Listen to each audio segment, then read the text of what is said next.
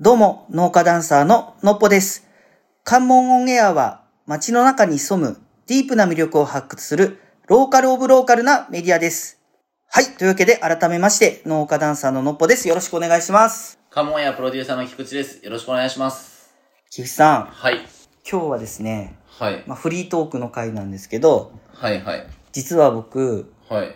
ちょっとあの、うちの父親がめちゃくちゃ本読む人だったんですよ。ああ、そうですね。聞いたことありますもんね、その話僕そうは。はい。で、僕もはい。読む方なんですけど、うん。なんかこう、ライトノベルっていう、例えばこまあ、簡単な小説っていうう、か。みたい。いな、うんまあ、やつとかで、正直抑えてるところがあるんですよ。何かどっかで、へ多分。え。で、ここ最近、なんか扉が開きかけてて、はい。はい。っていうのが、あの、まあ、アマゾンあるじゃないですか。うんうんうんあの、こういうスマホで読めるやつ。あれなんて Kindle ね。 Kindle。いはい。やー、アプリ持ってたんですけど、はい抑えてたんですよ、自分。はい。でもやっぱちょっと開き始めてて、はい。本読むようになっちゃいました。もなんだう、この報告。いや、本読むようになってしまって、、いや、で、やっぱな僕も、やっぱ好きなんんでですすよよ。。親の遺伝子が、もう覚醒し始め覚醒て。し始めたんですね。そう、もう、ついに。ついに。いや、で、おいくつでしたっけ、のっぽさん。まあ、38です。 38で覚醒する んや。これ。これ、いや、もうもともとあったんですあっよ。でたんですねもいやだか、らちょっと抑えてたんですけど、い、やーもうちょっとね、もう抑えないと、うん。今ほんと1日1冊ぐらい読み始めて、めちゃくちゃ読んでる。そう、だいやだから、ちょっと今、やばいやばいってなってるんですよ。なんか多分、ちゃんと読むというよりは、なんかダメな読み方してる気がする。へえ。そう。多分、なんか血なんだと思うんですけど。でで、ダメな読み方とかあるんですかね。あ、だからその、なんていうんですかね、咀嚼しない読み方。ああ、でもまあ、はいこれは本は咀嚼しなくても読むことだけでも意義ある気がします。ああ、あ、その、どんどん読んでいくってことですよね流。して、流してっていうわけじゃないけど、読んでちゃんと知識を入れるというか、うん。話を聞くのと一緒じゃないですか、人の。まあ、そうですねそ。の人と、はい。まあ書いた人と対話してますよね、本は。いやーまあそうですけど、うん。多分そこまで、深度が、うん。このままいくと、浅瀬でクロールするような読み方だ。けどまあずっと流し聞きしてるぐらいのテンションので感じにな読んるでる感じになってるってことですね。そう。で、うん。なんだけど、でもやっぱり、まあ読んでて、はいそれで、つい最近読んだやつで、面白かった本はい。のは。話をちょっと今日はいしようかなと思うんですけど、はい本の名前が、はい。生き残る作家、生き残れない作家っていう、あの、うん産方父さんっていう、あの、有名な作家さんの本で、うんこの人あのなんか、天地名察とか、うん。あとあの、僕なんか昔アニメ見た記憶あって、はい。マルドゥックスクランブルっていう、だからはい結局だから SF から、そういいうそのなんか歴史ものから、う、うんが何でも書けるタイプの、もう作家さんなんですね大天才いるじゃないですか。はいそのうちのまあ一人の方なんですけど、はい。もともと僕でも知ってる人で、うんうんで、この人の本読んで、まあ、これは結局その、本の中身については、これ読んでもらったらなんですけど、うんまあ、ざっくり言えば、その、どういうプロセスを経てう、ん。自分はうん。書いてますよ、みたいなうん。うん。ことなんですよ。それはもうその、書き方から、てかその手前の考え方みたいなとこなるろほどねが。すごい書いてあって、まあ、へーこれなんか、大きい、産方塾創作講座っていうもので、紹介されてたものを本にしていったみたいな、確か後書きかなんか書いてあったんですけど、うんうんうんで、まあそれはそれで、そこに出てくるワードで、うんえ、めっちゃ面白いってなったやつが今日言いたいんですよ。はい。これがですね、まず1個目。はい。いくつかあるんや。いやいやいやいや、2つ、二つなんですけど、ねはい、2つ。あるんですね。はい。1つ目が、はい。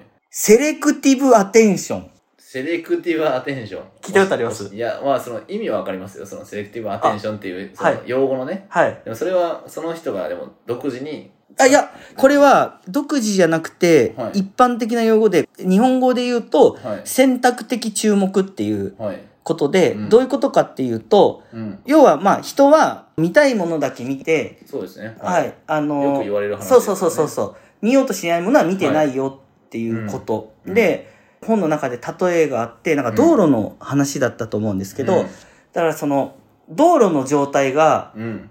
なんか悪いとかいいとかって、うん正直人は見ずに暮らせてるわけじゃないですか、社会の中で。だけど、それをしっかり見る仕事の人は見ますよね。うんそういうふうに社会の中にいるっていうことは、うんなんかこう、そういうその見なくていい場所が見なくていいようになってると。そうで、で自すね分が見たいはものだけ見ればいいようになってるみたいな話があって、これ、何があってなったかっていうと、はい真面目な話するんですけど、は いいいですか大丈夫ですよあの、関門オンエアで、うんなんかこう、知ることで変わるみたいなそうで話すねしてるじゃないですか。はで、あ、これってい、うん知るってどういうことかっていうと、この人って無意識に選択的注目してるじゃないですか。うんで、それが多分、結構、今で言うと、その、こういうところに注目した方がいいよ、みたいなのが、はい結構こう、インターネットとかそういうので、めっちゃでかい旗振られてて、みんなそっち見てるうん状態なのから、例えて言うと。うんで、知るって何かっていうと、その、ガーってなんか注目して、なんかバッキバキの状態をう、ん一瞬こう、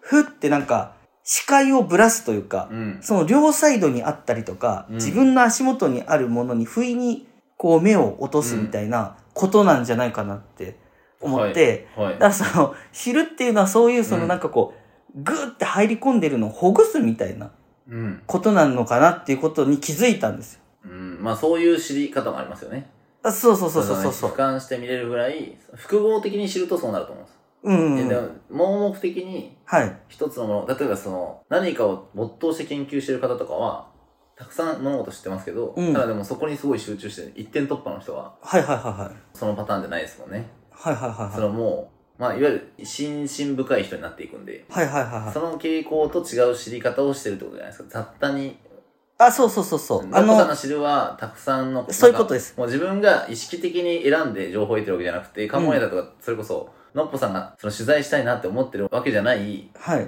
自分では考えもしなかった、例えはいば料金所の話でも何でもいいですけど、はいそのなどこかにこう、もうネクスコさんの旗をね、その、旗振りの剣とか、 はい。絶対自分では勉強しないじゃないですか。はい。だからそういうのを雑多に詰め込めれるから、なんかそういう視点がブレると思うんですよね。うん。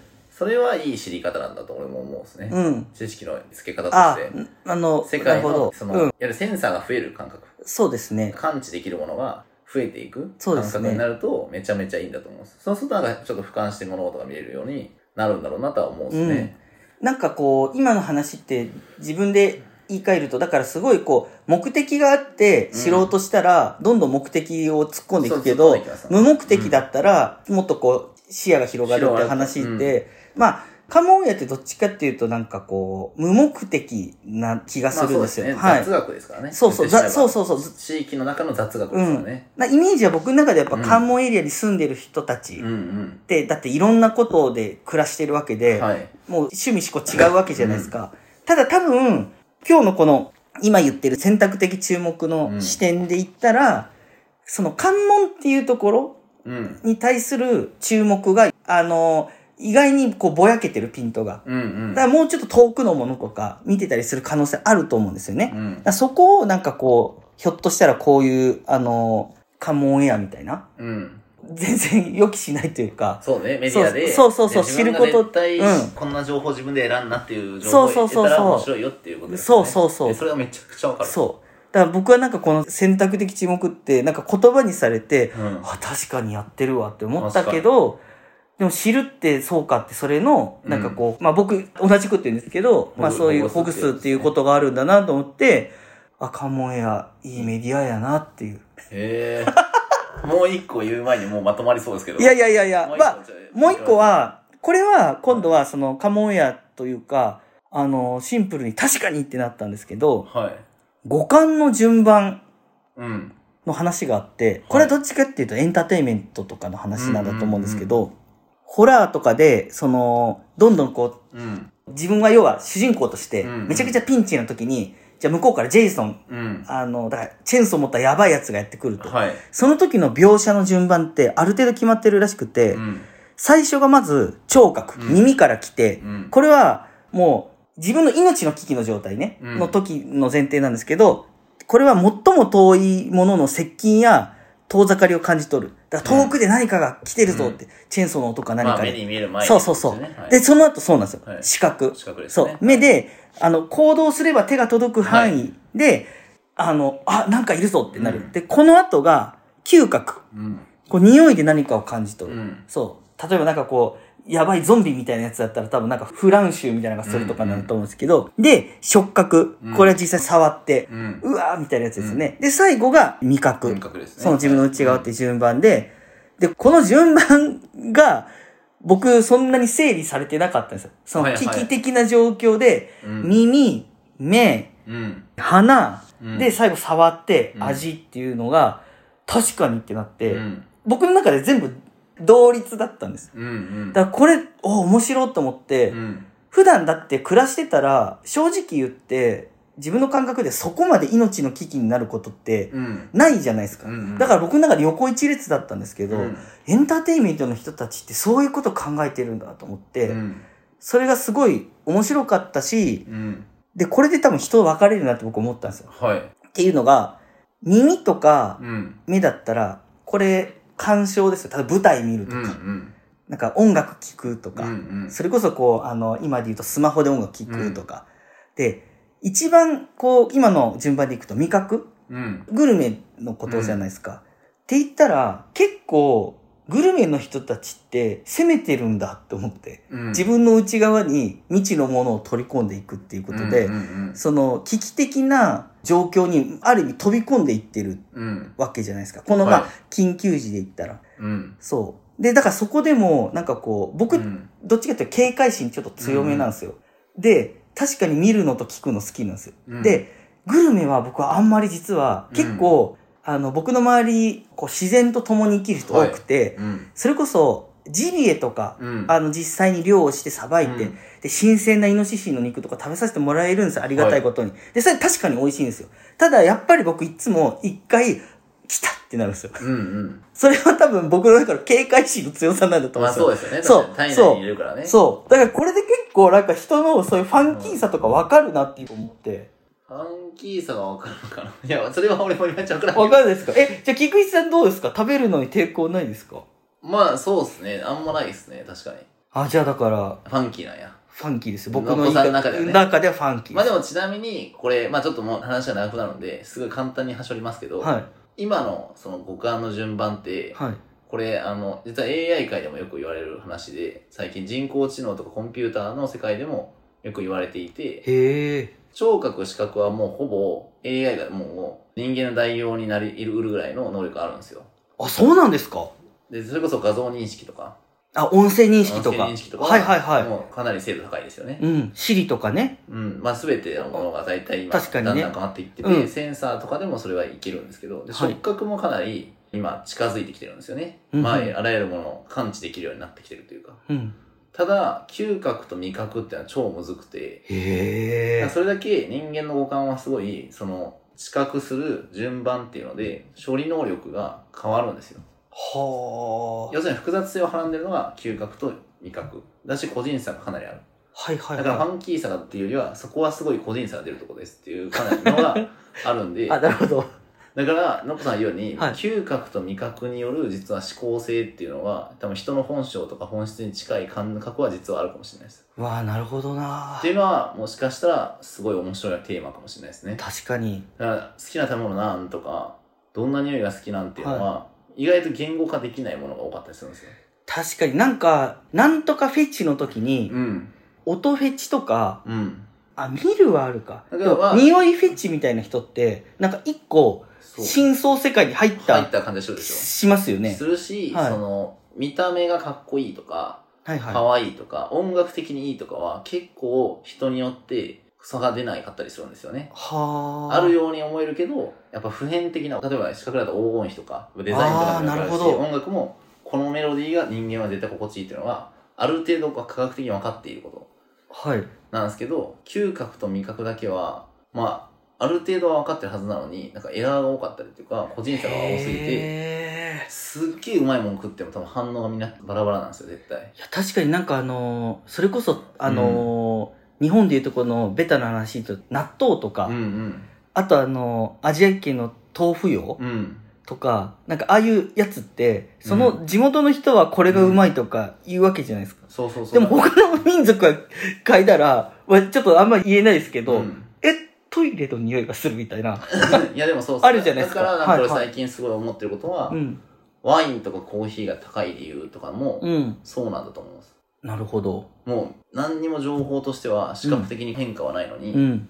味覚と嗅覚で変化がつくものだから人間は面白いと思って個人が高いお金を出してまで買いたいしああ、だから趣味思考の極致なんだ。極地にいくら嗜好品としての最高上級なるほど。いるっていうぐらい俺は最近解像度が上がってきたその辺に関しては面白。そうですねなんかこれ話すと5時間ぐらいかかるんで5時このぐ間。らいで終わりましょうええー、そう、いや、今ちょっと、いやー、すごい、菊池 P、いい広げ方をしてくれ。しましてたいや、いやでで、もでもなんかそれ面白いでしょ面白い。でもこういうの確かに今のっぽさんとかはでも俺こうちょっと言いたいことですけど最後にまとめではい。本とか読んだりとかしてはい。僕も雑多な知識詰め込むじゃないですかはい。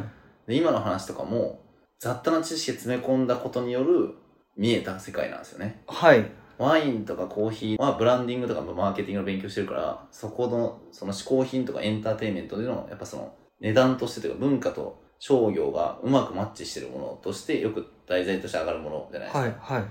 と僕は AI の勉強もしてるんですよね、うん一方でさ AI の勉強してたらその五感で代用できるもののコンピューターに置き換えれないところの機能の底が嗅覚と味覚だって話が別々で出てくるじゃないですかうん。でそれがこう両方得た時に「よきや!」ってなるじゃあなあ、いですつ かながるっていうね。つながるじゃないですかはははその瞬間が来るのが楽しいですよね確かに。いや、そそれれかっでていう最後にちょっと僕、うんまとめの方向性で持ってきたいのが、はいこれ音声メディアじゃないですか。っうんていうことは聴覚ですよね。はいさっきで言うとこの一番遠いところああそうですねはいで言ったら、菊池さんの例えで言ったら、うんさらに遠いとこじゃないですか。うんでも一周回ってここの五感の聴覚うんに今戻ってきてるんですよね、時代。あそうだと思いますよ僕もねえそう思いますで入り口だし人間はその本来は耳で危険を察知したりとかの方が情報感度は高いんですよ今の例えで言ってもそうですもんね。で実際うん研究でもそれはあって、どうやったらその親しみを持つかっていうのの研究パターンで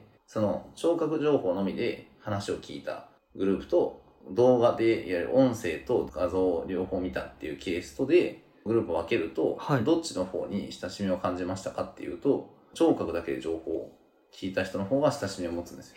へとー。か感情が分かるんですよね人間は。うわーなるほどななんか意外とその目で見て得てる情報よりも耳で声色とかの方がはい人の機嫌とか感情が分かるように人間っていうのはその聴覚が結構優れているっていうのはそうかあのセンサーとしてですね優れてるっていうのはかなりあると思うんですね危険を察知するために聴覚がかなりもともとあるからじゃあやっぱ音声メディアって結構そういう意味でやっぱちゃんと可能性があるいや僕はね面白いと思ってるところの理由も一個さ一そう番ですよ裾ね野が広くて実は意外と人の奥行きっていうよりは広さっていうかこう幅があるのが音声の気がするじゃあ最後にはい菊池に聞いていいですかじゃあどうやったらその音声メディアで売れますかいや、これはね、俺もわかん ない。全然わかんない。こればっかりだよこれわかるよ これ もうわかるこんだけここまで分かってるけそうわかどってるけど最後のねやし、はい分かったとしても、それをしたくないというひねくれ方もあります、私は。あなるほどもう今の売れ方は、こうやろうなっていうことは自分もわかりますけど、はいこうやったらある程度売れるなっていうのはわかるんですけど、はただそれは果たして本当に売れてるのかって言われるとわかんいないなです、ね。るほどその、心に染みてるかどうかは微妙かもしれないんで、なるほど売ねれてなくても心に染みてるものを作ってみたいっていう願望もあります。確かにそれが関門やみたいな、無目的でやってて。やっぱだか雑ら学でっていうので第六感に訴えかけ刺てさるそうメディアですね。そう五感を超えた。他も超えたやなるほってみどたい。ですねでもそういうふうにやってみたい。いや、まあめでもっちゃためになった。ありがとうございました。いやでも本当にうんね、これがためになった話なんかわからんすけど聞いてもらった人は何らかの気づきがあるかもしれんしやっぱ本とかこういう耳でもいいけどいろんな情報を雑多に入れてみるっていうのは俺ぜひおすすめだと思う面白い、いですね。うんはしい。てみてほしいなと思いますはし,、いわかりました引き続き関門や聞いてほしいなと思いますそうですね。はい。売れましょ売れましょうありがとう。ありがとううございましござたい。ましたお便りの送り方ですが、関門オンエア公式サイトを開き、右上のメニューボタン、もしくはスマートフォンの方はスワイプをしてコンタクトの画面を出してください。コンタクトフォームに氏名、メールアドレス、メッセージを入力した後、チェックボックスにチェックを入れて送信ボタンを押すとお便りが送信されます。どしどしお便りお待ちしております。